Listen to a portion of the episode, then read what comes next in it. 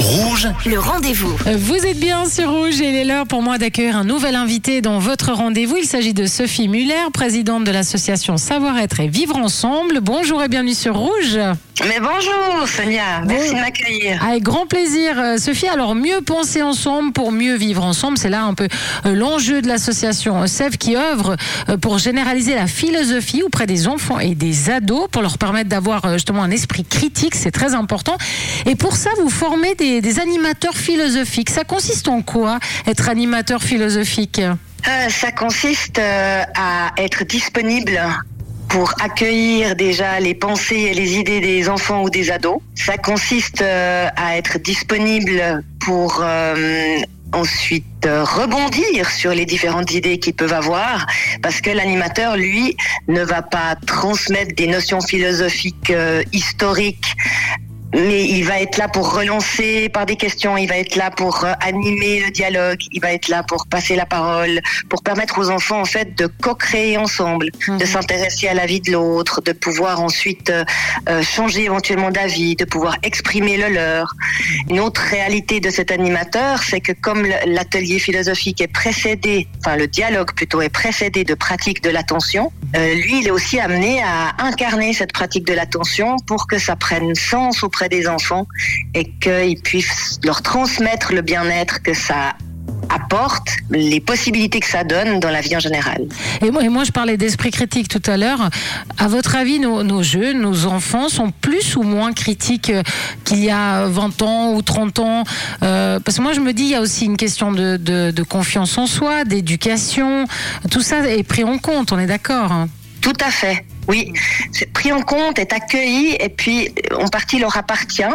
Et c'est vrai que le fait de mettre en commun, ça permet de se rendre compte de la diversité de ce qui est possible.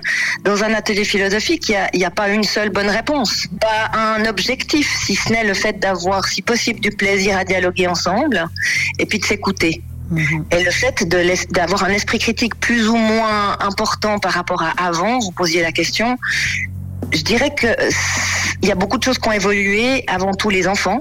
Mhm. Les enfants, ils évoluent aussi euh, en fonction du monde dans lequel euh, ils arrivent.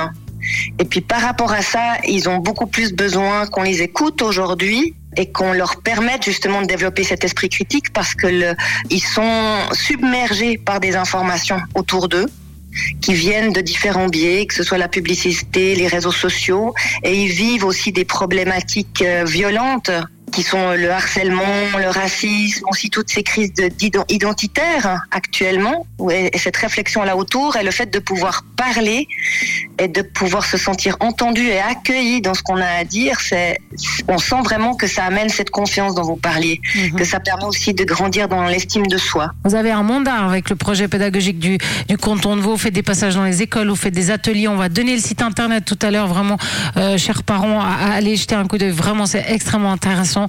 Euh, et puis euh, à l'occasion des, des, des 5 ans hein, de l'association Sève, il y a une conférence au théâtre de Beausobre avec justement Frédéric Lenoir qui est philosophe, qui est sociologue, et une conférence sur la force du désir. Vous voulez nous dire un mot sur cette conférence? Ah bah déjà que c'est une joie de pouvoir l'organiser mhm. parce qu'on y était il y a trois ans et que pour les raisons qu'on sait, on n'a pas pu euh, refaire quelque chose.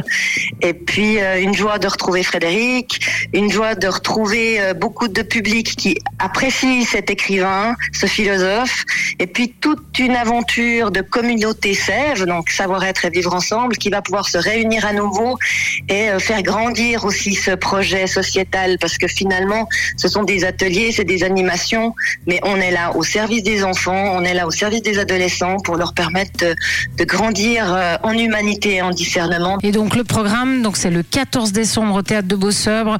Euh, d'abord, il y aura bien sûr l'accueil à 19h avec euh, un stand Sève, comme ça vous pouvez aller poser toutes vos questions, la conférence, bien sûr la séance de dédicace.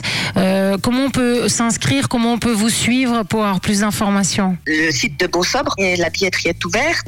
Et puis pour nous suivre, il y a le fait de pouvoir aller sur le site internet et il y a aussi la possibilité d'avoir accès aux réseaux sociaux. Alors le site sève suisse tout attaché.org, savoir-être et vivre ensemble, sève suisse.org. Sophie Muller, merci beaucoup et, euh, et à bientôt. Bonne continuation. Merci. Avec joie. Belle merci, journée. merci. Au revoir. Au revoir. Et moi, je vous rappelle que si vous avez manqué une information, eh bien cette interview est à retrouver en podcast sur notre site rouge.ch. Le rendez-vous.